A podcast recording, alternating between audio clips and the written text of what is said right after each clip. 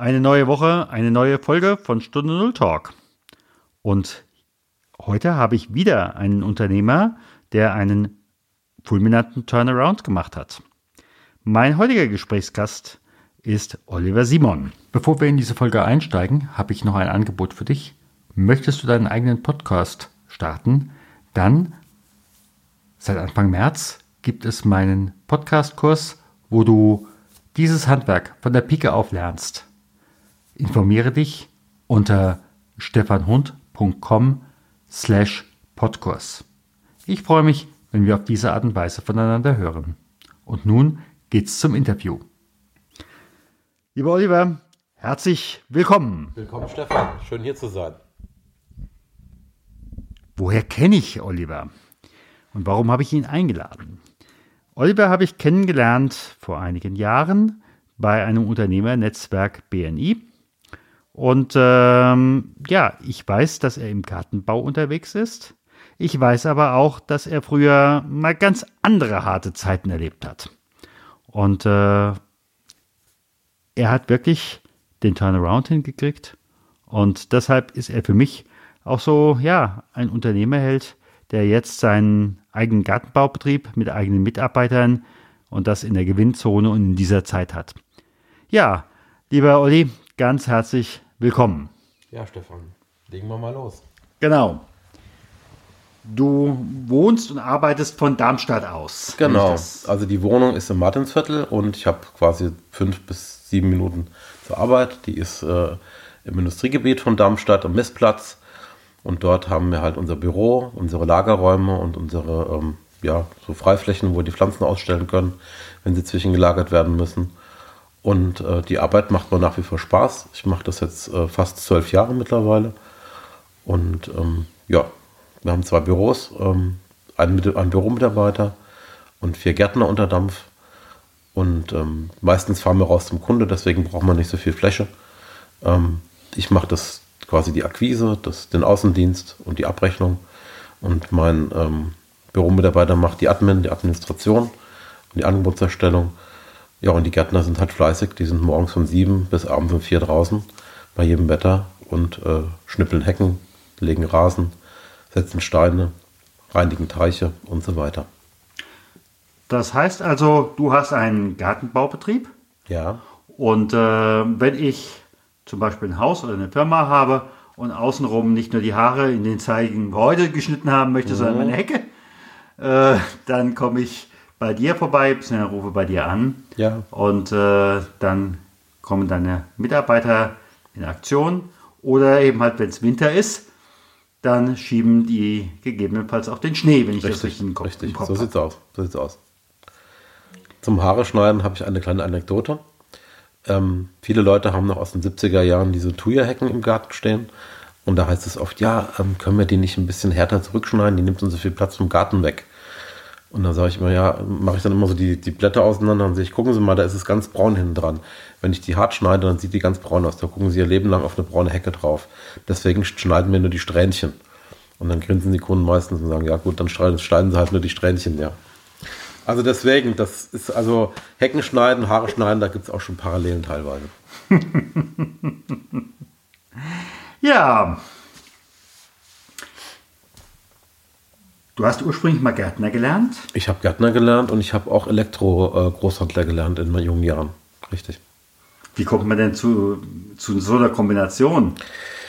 Ja, also ähm, ich habe Abitur gemacht erst 1991 und ähm, dann wollte ich nicht gleich studieren und habe dann damals quasi erstmal eine Ausbildung gemacht.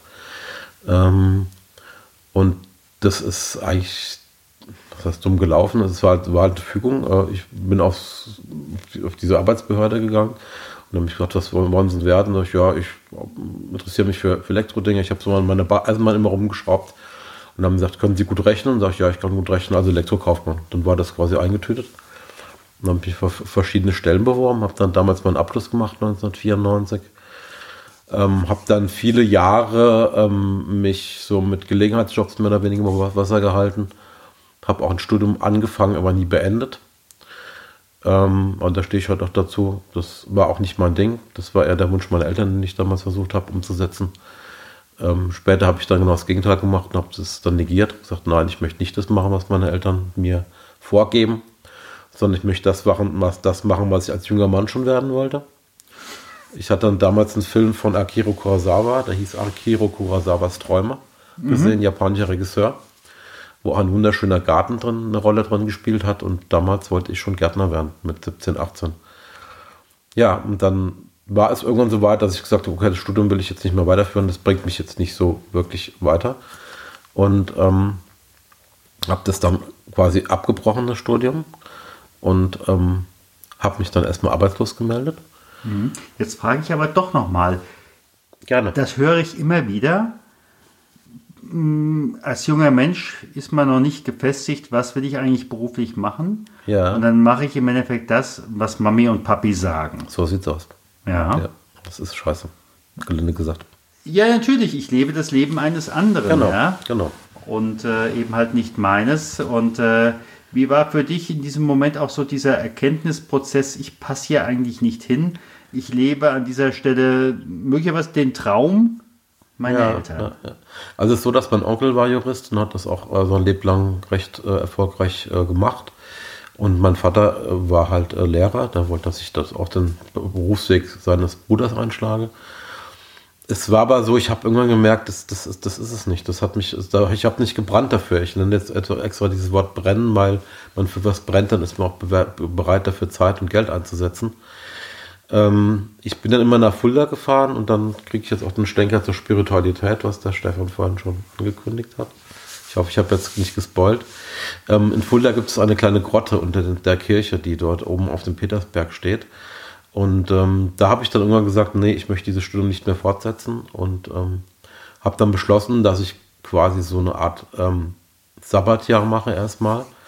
Ich habe dann 2004, also das ist jetzt schon fast wieder 20 Jahre her, ein Jahr ähm, bewusst nicht gearbeitet und habe dann das Jahr in verschiedenen Klöstern verbracht.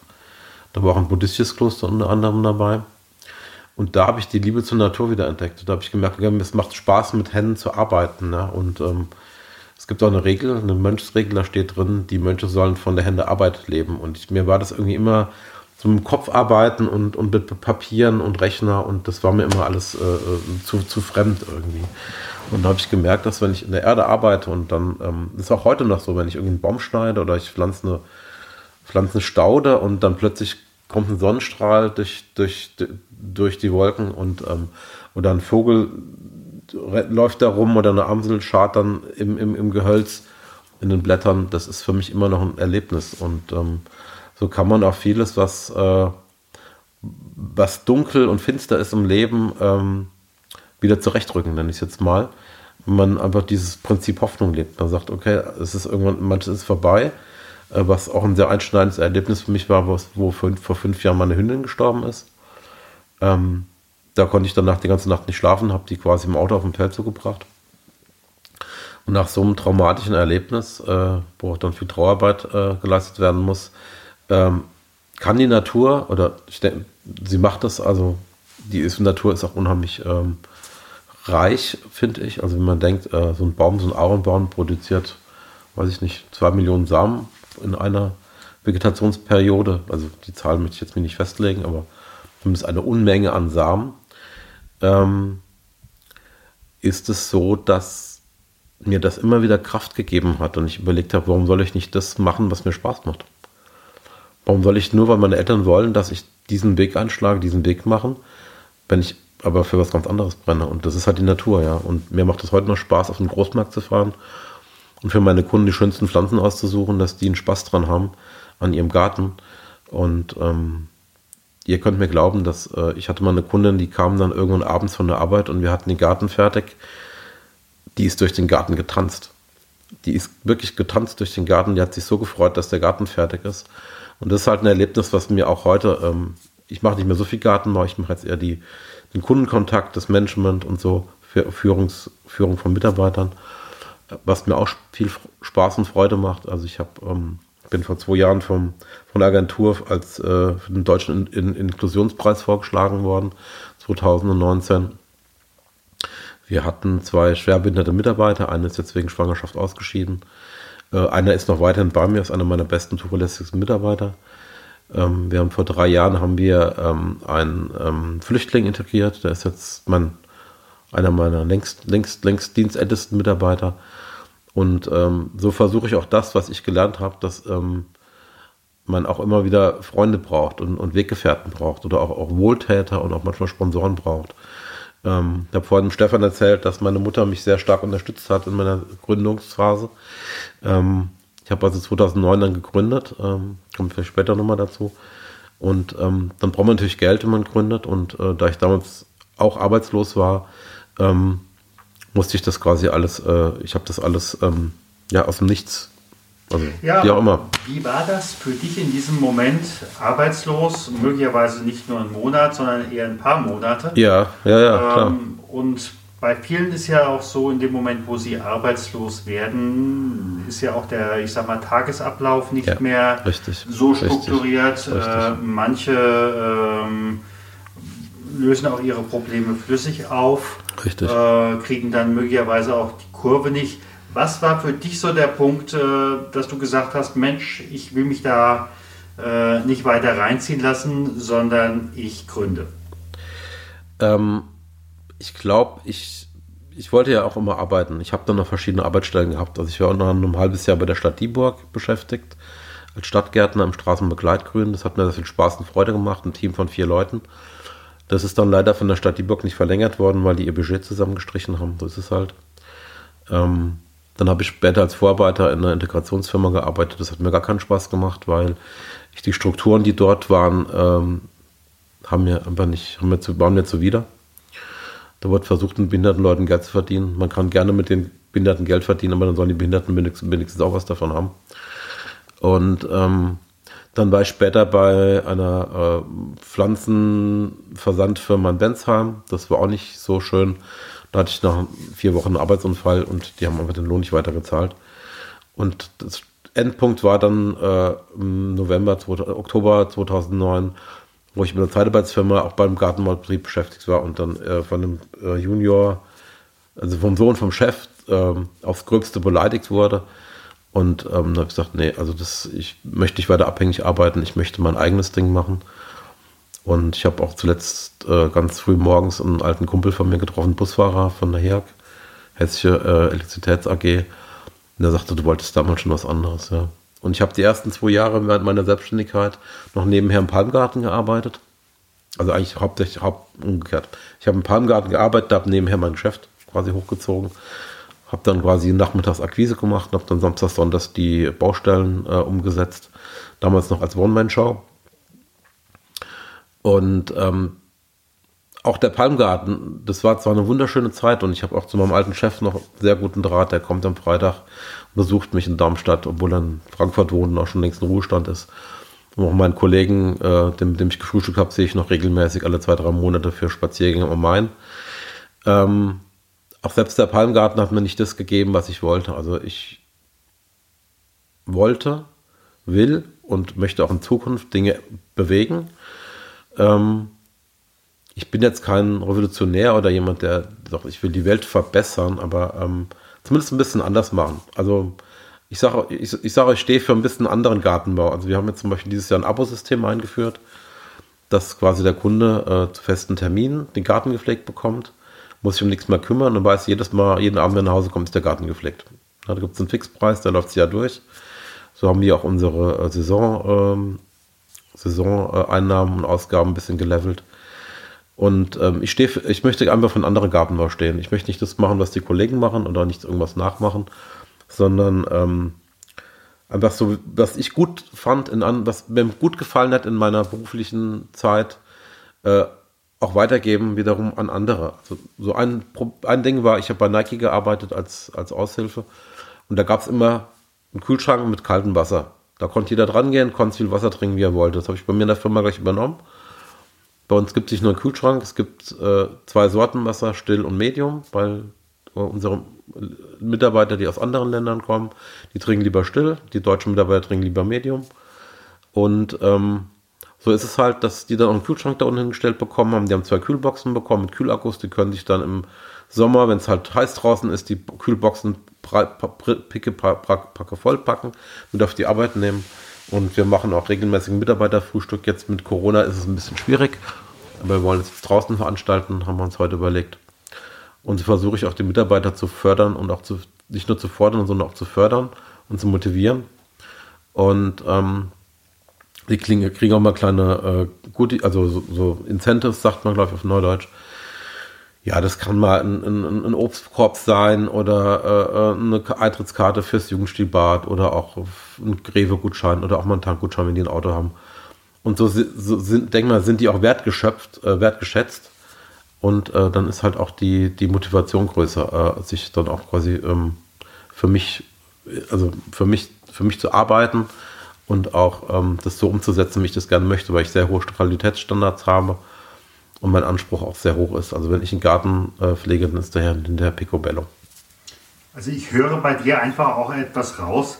Das eine ist, ich sag's mal mit meinen Worten, ich habe keine Lust für, äh, für blöde Chefs zu arbeiten. So sieht's aus. Ja. ja. ja. Ähm, und wenn ich das mache, dann bin ich weder motiviert, noch hält mich das gesund. Nee. Das ist genau. das Erste.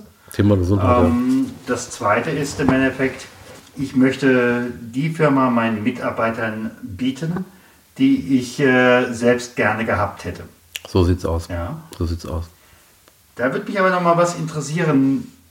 Der Gartenbau, ich kenne eben halt nur, äh, wie die Gärten nachher aussehen oder eben halt mhm. nicht aussehen. Mhm. Äh, aber was würdest du sagen, was ist so der größte Mythos im Bereich Gartenbau? wo du sagst, den würde ich gern mal entzaubern? Ähm, ja, ich glaube, da hast du mich genau richtig getroffen. Ähm, der Mythos ist, glaube ich, ähm, das hat mein alter Chef immer erzählt vom Palmgarten, ich nenne jetzt keine Namen. Ähm, also manche Leute glauben, dass Hobbygärtnern und äh, Berufsgärtnern das gleiche ist. Und das ist ein Mythos. Also meine Jungs, die sind abends schlag kaputt, die nach Hause kommen. Die sind auch froh, wenn die unter der Dusche stehen und wenn die Frau vielleicht noch, ähm, keine Ahnung, einen heißen Tee serviert oder die sich selber einen heißen Tee machen. Ähm, das ist richtig Arbeit, Gartenbau und auch richtig ein Knochenjob, ja. Und ähm, ich möchte es, ich möchte nicht mehr äh, 40 Stunden jede Woche im Dreck stehen. Jetzt sage ich jetzt mal ein bisschen salopp, aber ähm, das ist halt, viele Leute denken, dass, ach, ich, mir macht das schon Spaß, wenn ich dann irgendwo am Wochenende mal eine Stunde meine Rose schneide. Wenn man jetzt über 40 Stunden seine Rose schneiden muss, dann macht das irgendwann keinen Spaß mehr. Und die Jungs, die machen also wirklich einen harten Job. Und ich versuche das möglichst ähm, zu entlohnen. Wir haben auch letztes Jahr den Gang an die, äh, nicht an die Börse, sondern zum Arbeitgeberverband gegangen, dass wir quasi jetzt auch äh, nach Tariflohn zahlen müssen und auch zahlen. Und ähm, ja, ich versuche einfach den Mitarbeitern sie auch zu entlasten. Deswegen kommt morgen, morgen wird ein neuer Mitarbeiter sich vorstellen, um das Team zu erweitern. Und ähm, so ist es auch, dass wir versuchen, mehr Maschinen einzusetzen. Das, früher haben wir vieles mit Hand gemacht. Und wenn es halt geht, dann nehmen wir halt einen Bagger, dann müssen sie sich nicht die Knochen kaputt machen. Ja. Nach der Mythos ist halt, dass manche Leute denken, ja, die habt ja so einen tollen Job, das ist ja ein Traumjob. Natürlich ist es ein Traumjob, ich mache es auch nach wie vor gerne. Nur viele sehen halt nicht, was da an äh, Kraft und manchmal auch an Nerven dahinter steht. Ja. Also wenn man einen nörgeligen Kunden neben dran steht, der wegen jeden Ast irgendwie sagt, ja, äh, warum schneiden sie den jetzt ab, dann kann einem auch mal die Laune vergehen. Kann ich mir gut vorstellen. Ja. ja. Kann ich mir gut vorstellen. Ich höre im Augenblick aber auch, du hast mehr Aufträge als Mitarbeiter. Kann das sein? Im Moment sieht es so aus, ja. Was müsste ich wollen, um dein Mitarbeiter zu werden? Oder was wäre für dich äh, ein Eyecatcher? Also was mich anspricht, ist, wenn jemand äh, schon ein bisschen Erfahrung mitbringt, auf jeden Fall. Ähm, so ein Lebenslauf, ich sage immer, das letzte Zeugnis reicht mir eigentlich. Da steht eigentlich, oder letzten drei Zeugnisse. Ich will nicht wissen, was der vor 15 Jahren gemacht hat, ob der da Gabelstapler gefahren ist oder ähm, als äh, Animateur auf dem Kreuzfahrtschiff gearbeitet hat. Aber wenn er Erfahrung hat im Gartenbau und er hat irgendwie da auch äh, brennt auch für den Gartenbau, ja. Und ich glaube, meine Mitarbeiter brennen für den Gartenbau. Ich habe gerade gestern eine schöne Rückmeldung von äh, einer Anwältin bekommen, die sagte, ähm, ich hätte eine tolle Crew, ja. Und unsere Vermieterin sagt auch, ihr habt, ich habe tolle Jungs. Und ich bin auch stolz auf die und ähm, ich möchte die auch weiter fördern, auch durch diese Corona-Zeit. Ähm, durchführen. Ähm, ja, also ich denke mal, ein Eyecatcher ist einfach, wenn jemand, äh, ich gehe dann nach dem Gefühl, ja. Und ähm, so ein Indikator ist schon, wenn mein Hund jemand nicht mag, dann ist mhm. der schon mal unten ja. durch. Ist so. Weil ja. der hat, der hat seinen Riecher, der hat auch seine, ähm, ja. Ganz klar. Klar. Ganz klar, der reagiert sofort. Ja, ich glaube, der, der Stefan kann das bestätigen, der ist ja auch ein Hundenah. Jo. Wir haben zwei. Okay, alles gut. ja. Wenn du nochmal so in diese äh, Zeit, als du vielleicht so 15, 17 warst, zurückguckst, mhm. was würdest du heute deinem 15, 17-jährigen Ich sagen? Aus deiner heutigen Das Erfahrung? ist eine geile Frage. Das ist eine geile Frage.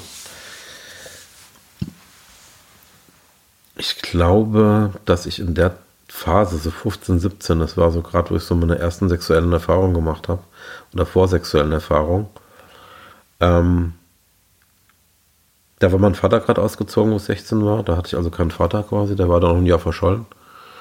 Ähm, hab Mut und sei stark. Mhm. Hab Mut und sei stark. Ja. Weil Stärke für mich auch heißen kann, man vollen Schreibtisch stehen zu lassen, sich umzudrehen und Wochenende wegzufahren. Das ist für mich auch Stärke.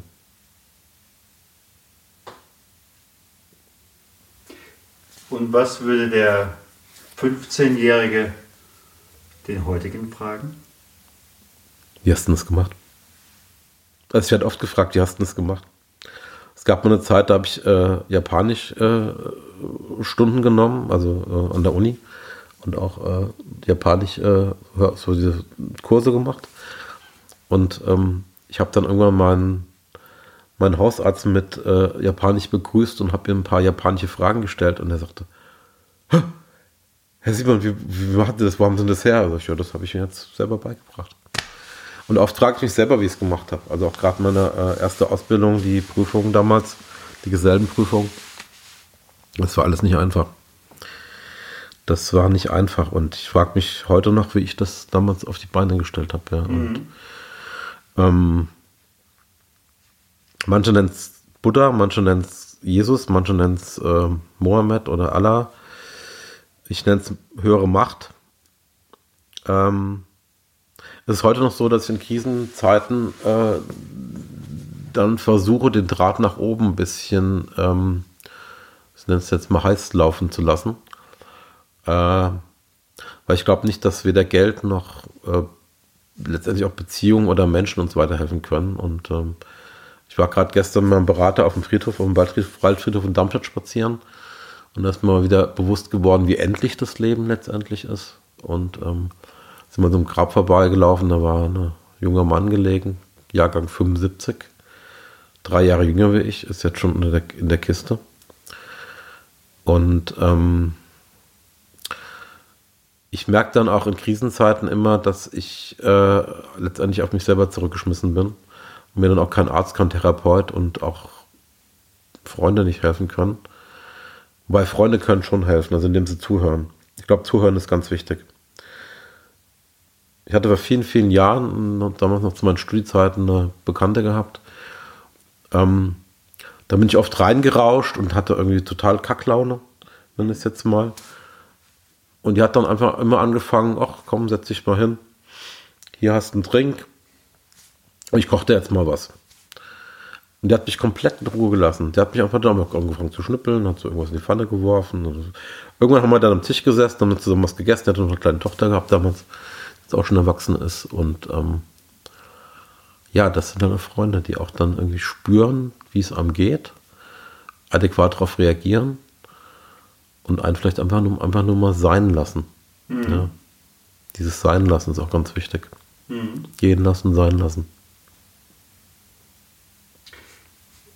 Eine Frage, die immer wieder kommt, diejenigen, die sich da nun wirklich verändern, sei es jetzt äh, bei dir aus der Arbeitslosigkeit in die Gründung mhm. oder auch vorher, äh, das passt eigentlich nicht zu mir, dann mache ich lieber mal ein Sabbatical. Ähm, was hieß das für dich damals auch in, in Sachen Partnerschaft? Ich weiß nicht, ob du damals in der Partnerschaft warst. Äh, ja, es gab ja in den 70ern dieses schöne Sprichwort, wer einmal mit derselben pennt, gehört schon zum Establishment. Ähm, ja, äh, also mein Kumpel hat dann irgendwann nicht mehr durchgeblickt, mit dem ich gerade zusammen bin, weil ich ihm alle zwei Monate neu vorgestellt habe. Da gab es auch mal so eine Phase, dann war ich viele Jahre einfach ohne Partner. Ähm, dann später hatte ich dann, ähm, also es gab Partnerschaften, aber letztendlich äh, waren die nie stabil gewesen, alle. Mhm. Mhm. Ja. Ja, wie gesagt, äh, die, die Erfahrung ist, ist einfach schon der Moment, wo die Lebensumstände sich massiv verändern. Ja.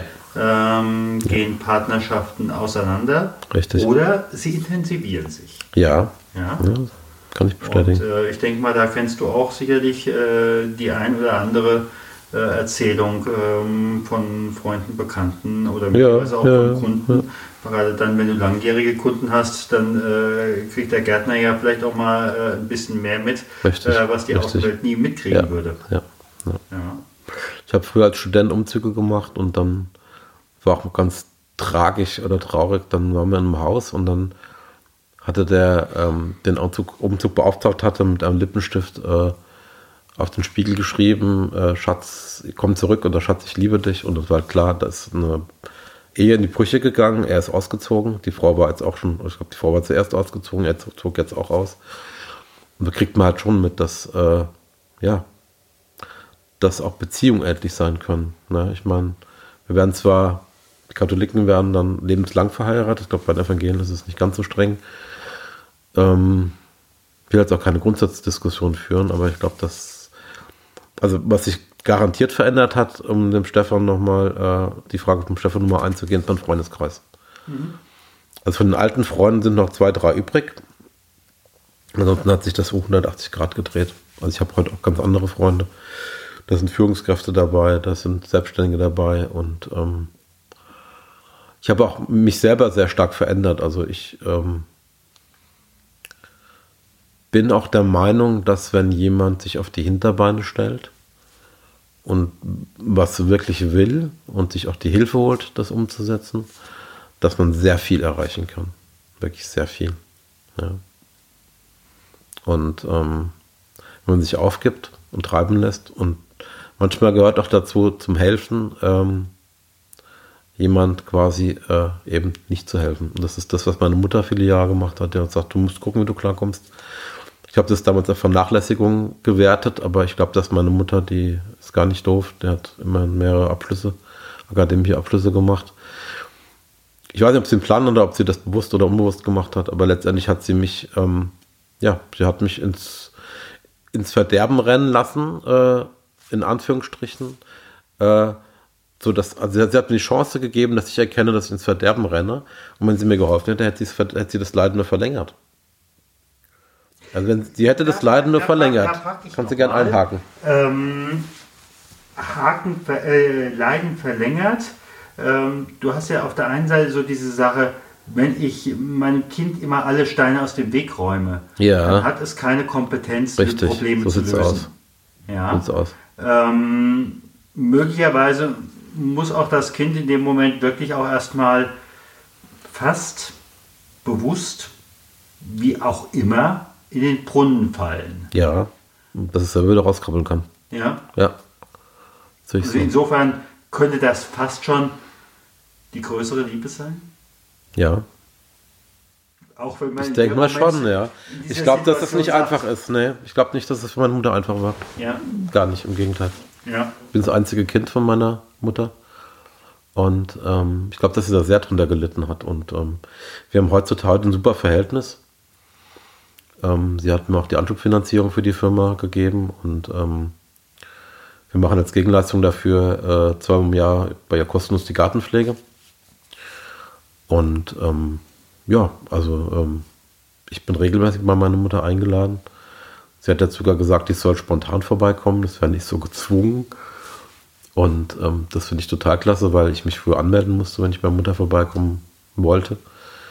Und ähm, wir haben gute Gespräche. Ihre Mutter lebt auch noch, die ist jetzt 98. Ist nicht pflegebedürftig, also die lebt noch zu Hause, macht vieles noch selber. Die ist vor ein paar Jahren noch mit dem Fahrrad durch den Wald gefahren alleine. Ja, und wenn meine Mutter so alt wird wie meine Oma, dann hat sie noch 30 Jahre zu leben. Da habe ich noch viel, viel Spaß mit dann kann ich mit meiner Mutter noch viel erleben. Ja. Ja, da gehe ich mal von aus. Es bleibt für mich nur noch die Sache, wenn du anderen, die in so einer Situation drin sind, entweder von Arbeitslosigkeit bedroht und ich denke mal, jetzt durch Corona, allein wenn ich sehe, wie viele Unternehmen da gelinde gesagt Schlagseite haben. Richtig. Was wären deine drei Top-Empfehlungen für Menschen, die in so einer Situation drin sind? Das Wichtigste ist Tagesstruktur.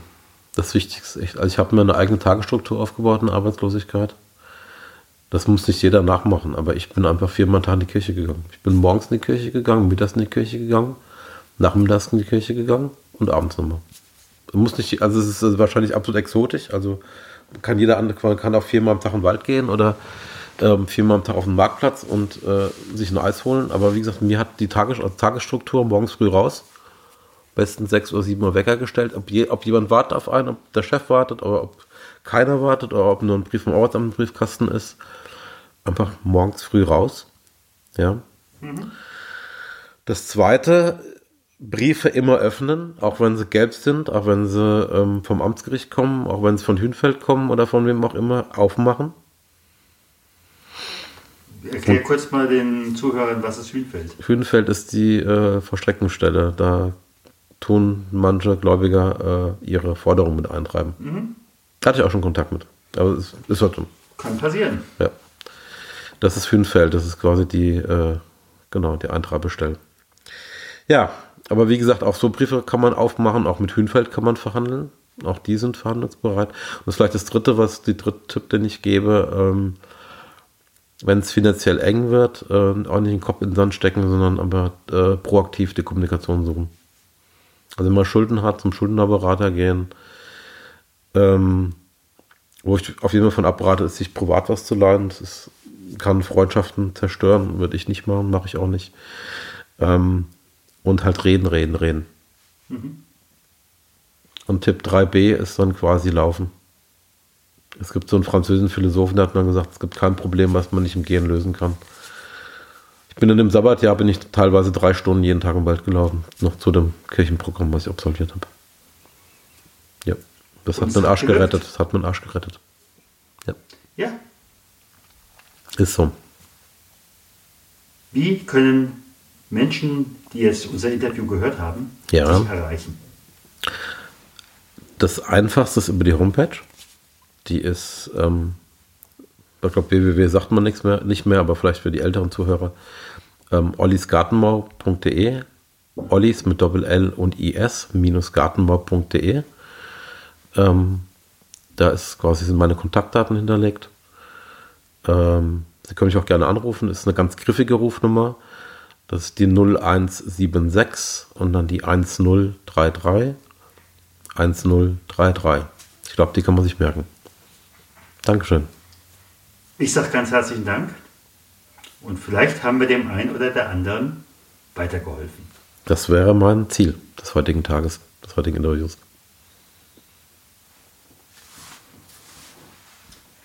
Ja, liebe Hörer, liebe Hörerinnen, wenn dir diese Episode gefallen hat, dann teile sie unter deinen Freunden, dass wir möglichst noch vielen weiteren helfen, dass sie eben halt nicht in der Stunde Null stehen bleiben, sondern zu ihrem Phoenix-Moment kommen, wie eben halt hier Olli, der nicht in der Stunde Null Arbeitslosigkeit hängen geblieben ist und wie so manch einer versackt ist, sondern jetzt hier als Unternehmer mit mehreren Angestellten und auf Expansionskurs unterwegs ist. Wie gesagt, teile die Folge und äh, ja, ich freue mich, wenn du nächste Woche wieder einschaltest. Herzliche Grüße, dein Stefan Hund.